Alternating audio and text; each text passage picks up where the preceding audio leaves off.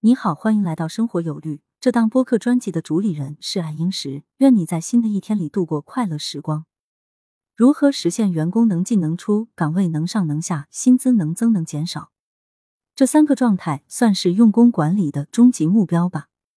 这可是国企用工改革几十来年一直所追求的目标。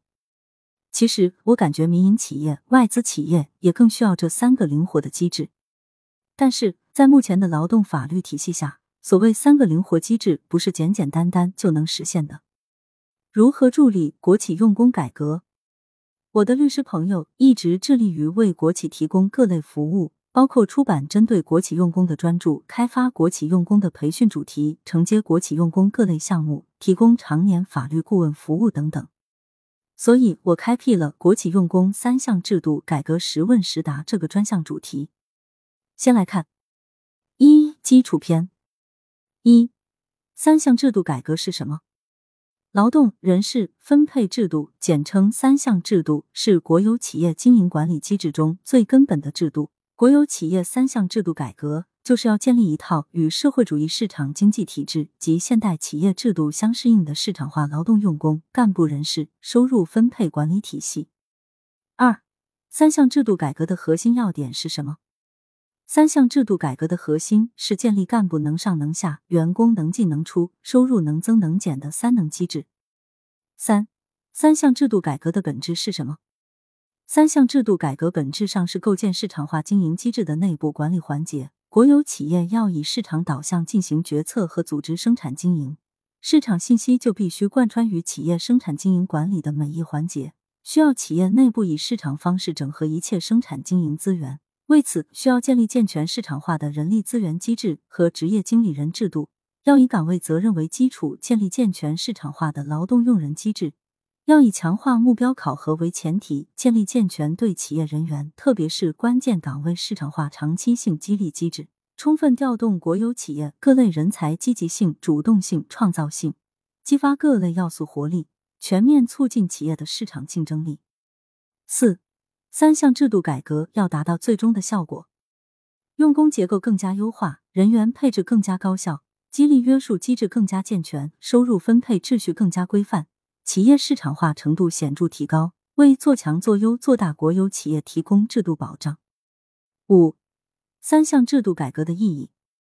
对国有资本来说，三项制度改革是全面深化国有企业改革的重要内容，是开展供给侧结构性改革的重要举措。是增强国有企业活力和竞争力的迫切需要。对国有企业来说，三项制度改革为深化内部改革、转换经营机制提供了动力，为企业瘦身健体、提质增效提供了政策机遇，为建立和健全现代企业制度奠定了坚实基础。对员工来说，通过三项制度改革，在企业内部打造公平正义、崇尚劳动的生态，营造尊重劳动者、回报劳动价值的环境。使员工上的通道更宽，进的渠道更丰富，收入增的空间更广阔。六三项制度改革是最近新提出的吗？三项制度改革并不是什么新鲜事物，改革开放以来，国有企业的三项制度改革就一直处于探索和实践中。归纳起来，可以概括为四个阶段：一九七八年至一九九三是三项制度改革的探索起步阶段；一九九三年至二零一三年。是三项制度改革的攻坚阶段，二零一三以来是三项制度改革深化阶段。七、中央关于三项制度改革的专项文件有哪些？中央关于三项制度改革的专项文件有两个，一个是原国家经贸委二零零一年发布的二三零号文，关于深化国有企业内部人事劳动分配制度改革的意见；另一个是国务院国资委二零一六年六月印发的一零二号文。关于进一步深化中央企业劳动用工和收入分配制度改革的指导意见，两个文件的变动是三项制度改革目标传承和深化的过程，